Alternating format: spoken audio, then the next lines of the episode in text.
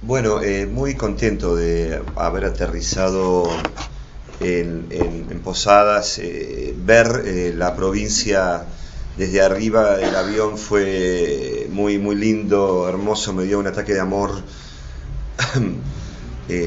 a nuestro país, porque qué, color, qué verde, amén de cierto, cierto, cierta, ¿cómo se dice?, saudade acá cerca porque mm, una, bueno, la única abuela que yo conocí en mi vida eh, de las afueras de Milán eh, viene para acá, para Misiones, en el 1890 y pico, entonces es como una referencia permanente, eh, Posadas, tenía tías, vine en el 75 con mi vieja y un tío de apellido Monzani, la, gente que vino acá.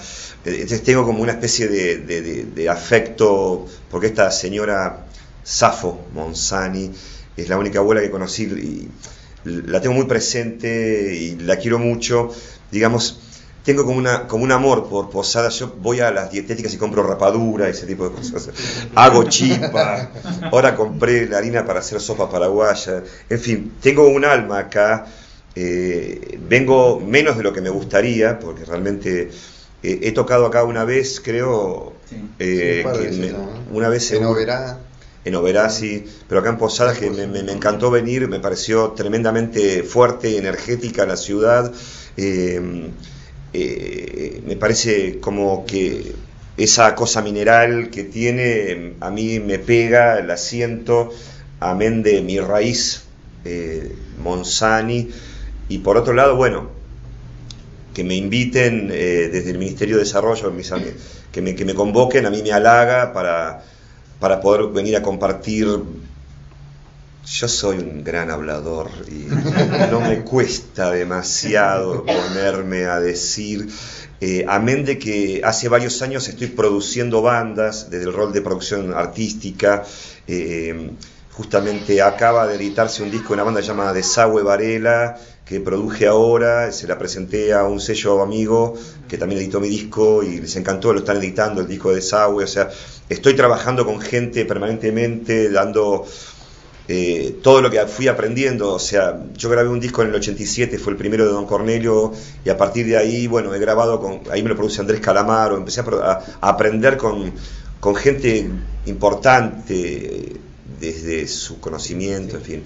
Eh, entonces, bueno, me interesa eh, lo artístico de, hoy, como decir, transmitir algún conocimiento, a ver si, se puede ayudar a otro, bienvenido sea, si puede transmitir un conocimiento que aporte, genial. Por otro lado, eh, soy la cría del proceso, soy un ser muy político y me interesa relacionarme al universo de la política como arte del diálogo. Entonces, me, me gusta que me llame un Ministerio de Desarrollo, por ejemplo, de, una provincia como como misiones, eh, el mundo de la política me llama y yo vengo, me, gusta también que me convoque el, mundo de la política y me interesa si después eh, charlamos, si se da un encuentro de una charla, una discusión política también, o sea, son mis ilusiones de, trabajar en el ámbito, digamos, por ejemplo, del Ministerio de Desarrollo.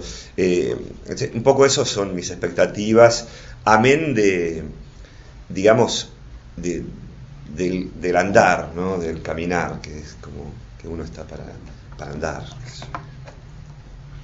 Eh, Pablo, sos eh, un productor. ¿Qué, importancia tiene para los jóvenes justamente acercarse a la música como medio de expresión y de comunicación casi política, digamos? O sea, la importancia que, que puede tener la música tiene, primero, digamos, está puesta en el alma, o sea, la importancia, o sea, es vibración, es una, una vibración que, despierta los sentidos. Yo creo que la música, si hay algo que, hace es vibrar en el aire, porque justamente es vibración que se transmite el sonido, y eso afecta en los centros emocionales. Vieron que tenemos chakras y muchos centros emocionales.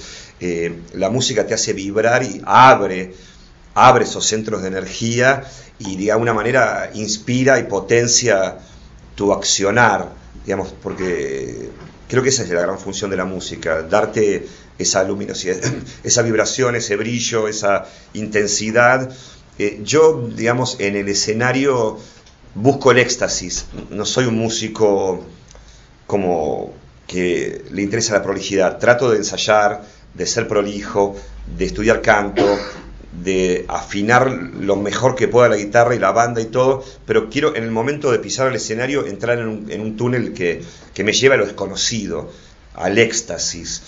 Creo que esa es la función de la música, lo dionisíaco, como diría Nietzsche, o sea, perderse en una comparsa y sacar todo para afuera y toda esa tensión del mundo material, eh, liberarla, ¿no?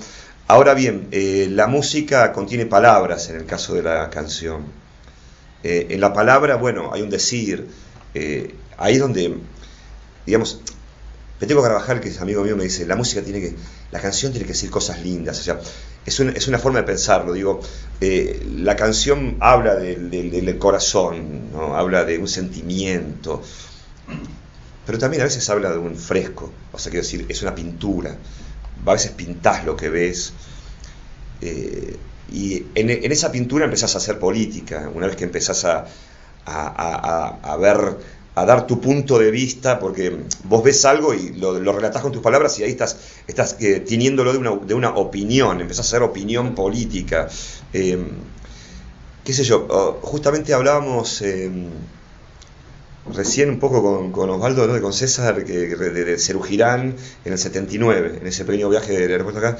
Eh, y lo que era ir a ver Cerugirán en el 79 con 14 años, en mi caso, en plena dictadura, y salir a la calle, digamos, y como somos tres años más, más chicos que la generación de la noche de los lápices, hemos vivido con el terror en la adolescencia, pero sobrevivimos, no, no hay desaparecidos del 64.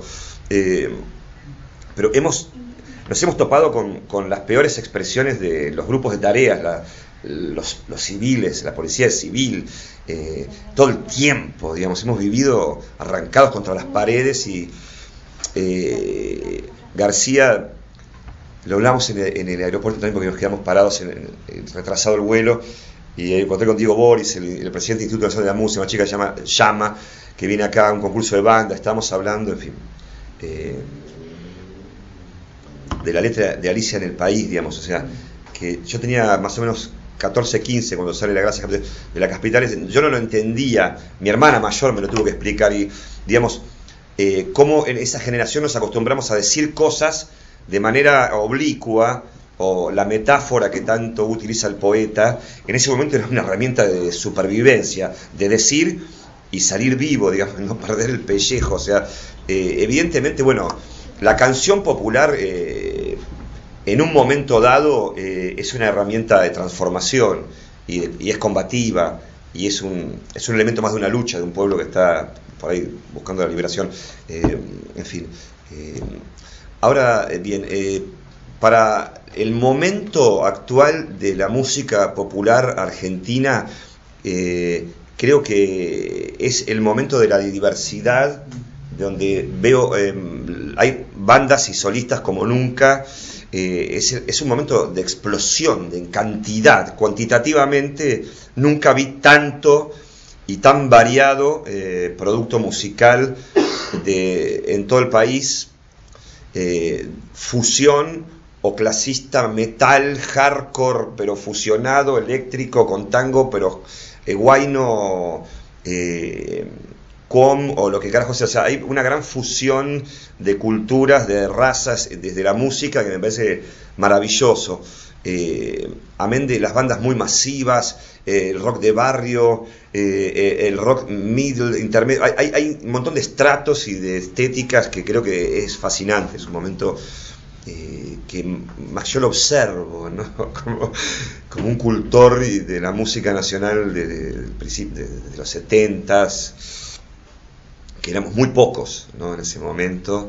De repente ahora hay miles y miles de proyectos que, o sea, me parece genial, digamos, me parece alucinatorio, una palabra. Bueno, ¿qué opinión das o cómo repercutió en vos? Te digo tres nombres, eh, ella vendrá, Casa de Chino y Playas Oscuras. Eh, bueno, en mí eh, es un descubrimiento, ¿no? O sea, ella vendrá lo grabé en el 2004 en un disco que se llama Antojo, que hago de intérprete, donde yo dejo de hacer temas míos y hago temas de otros, pero metí cuatro temas míos. y uno de esos ella vendrá, que lo había dejado tocar en toda la década del 90, no lo hice nunca, y ahí lo recupero eh, como una perla blanca y lo grabé con Adrián Dargilos, el cantante de Babasónicos. Fue muy lindo grabarlo con él en ese momento porque pusimos un paneles, paneles acústicos con vidrio y lo grabamos como mirándonos a los ojos, o sea, muy... Ella vendrá, como una cosa de mucha intimidad, pero de mucha vibración, porque cantar con alguien mirándose a los ojos ya es raro, digamos, o sea, eh, y Adrián Dargilos con esa sensibilidad, en fin. Y tuve una visión, pues yo tengo como visiones, me, pasan, me, pasan, esas cosas, y era un huevo blanco que nos cubría a los dos. ¿Y qué es? ¿Qué es? ¿Qué es Track María? El halo de luz de venerable Madre María. Y yo dije, ¿qué es esto? Pero, pero era como muy fuerte y, yo ahí descubrí qué quiere decir la canción. La canción es eh, la esperanza. Eh, ella vendrá, digamos. Tardé mucho en decodificarlo, no, no, sabía, yo, yo lo haces automáticamente, ¿no? pero por eso de alguna manera entiendo la trascendencia del tema, es un himno a la esperanza, o sea, ella vendrá, quien sea ella, la suerte, una mujer, eh, qué sé yo, lo que sea que espere ese ser, ese, ese sujeto, pero e, ese canto a la esperanza me parece, me parece genial, lo amé cuando lo entendí desde ese lugar. Amén de eso, y que yo estoy acá gracias a ese tema, digamos. Pero bueno, tazas de chino, para terminar la pregunta de él, ahora, ahora te escucho. Eh, es como el tema de culto. Eh, toda la inteligencia de los cantautores de hoy, como Alfonso Barbieri, un músico increíble, pintor, esteta, bla, bla, va al radar de página 2 y pone tazas de chino y la letra y la puta que parió. O sea, eh, es un ejercicio de automatismo, ¿no? Como ponerle a los surrealistas, Bretón, etcétera, el surrealismo europeo, como, como decir, no voy a poner a la mente en funcionamiento, la voy a dejar dormir y voy a escribir de manera automática. Cama, árbol, hoja, salto, luz, aproximación, como el tema de, de, Pineta, por, digamos, o sea, un ejercicio de automatismo que dice muchas cosas, pero desde un lugar desde inconsciente. Y me alucina la trascendencia de ese ejercicio, que ya no es un himno a la esperanza que, digamos, comunica a, a cualquiera, eh, es como universal la esperanza. Esto es como más intelectual, más enrevesado y que también haya dado un camino, me, pone orgulloso y creo que, bueno, eh, la psicodelia es así. Playas Oscuras es un tema que hice en la época de Cornelio y Cornelio no le gustó. Dije, caca, Y yo dije, bueno, está, todo bien, vamos para adelante. De repente lo grabamos con visitantes y qué sé yo. Tinelli lo cortó. Eh, Marcelo Tinelli lo entró a meter en su programa hacia el ritmo de la noche y lo convirtió como un hit nacional donde nadie lo esperaba, menos yo, digamos, y de alguna manera eh, lo hago en todos los shows, los tres temas los toco siempre. Eh, no tengo ningún prejuicio, al contrario, amo ese momento celebratorio donde tiro esas canciones y todo el mundo, y yo mismo me pierdo en esa marea energética y no sé quién soy, y es lo que yo decía antes, el éxtasis viene a veces en esos temas y soy un agradecido de ese. Bueno, la, pregunta era justamente con tanto con Don Cornelio, con los visitantes y ahora tu etapa eh, este, solista. Había leído una vez una nota, no me acuerdo si en el suplemento sí o no, porque era uno de esos dos nomás. Sí. Eh, o no. Creo que fue en el 90. claro, porque ahora está el no sé también. sí, no y el no sé. Ah, este... Que fue y no sabe, no contesta. Falta uno así.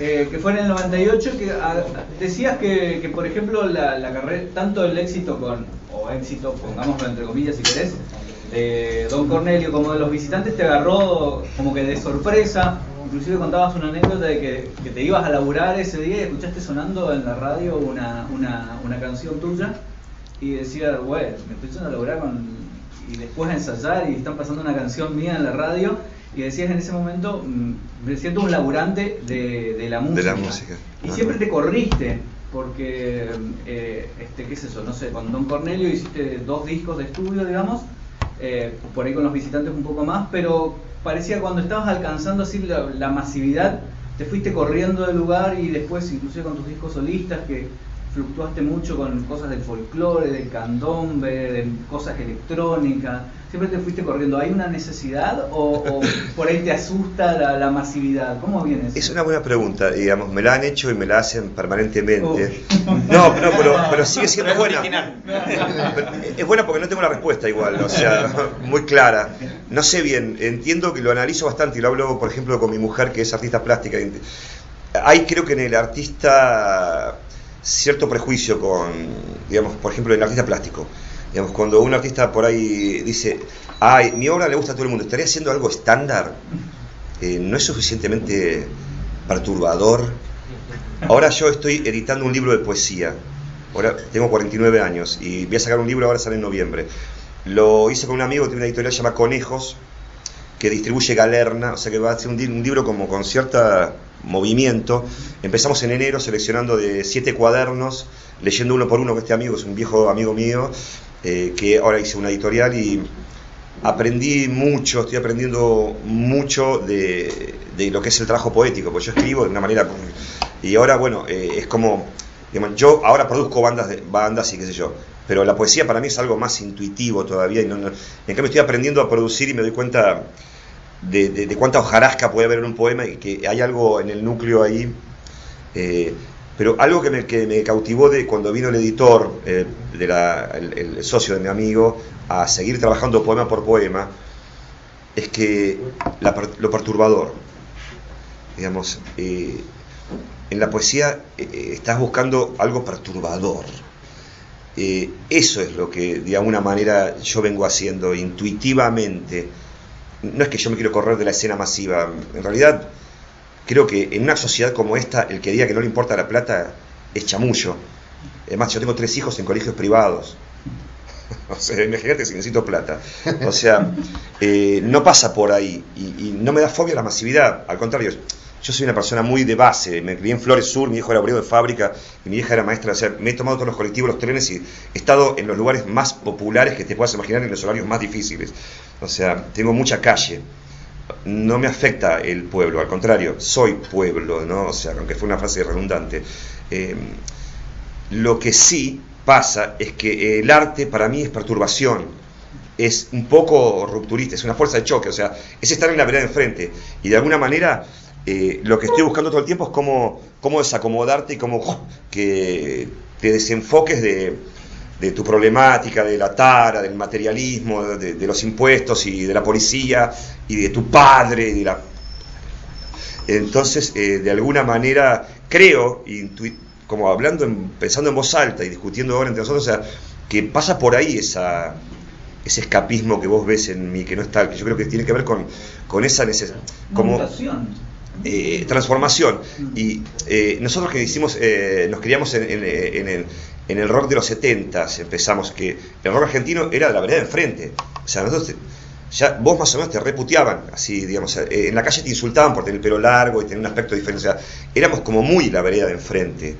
Y de alguna manera, para mí, rock, eh, igual yo me abro mucho más allá del rock, ¿no? Música es, es perturbación también, es éxtasis, pero desde la letra y desde la actitud. Y, el rock and roll tiene un poco de eso, como de, fuerza de choque, o el tango del 10, si querés, el 15.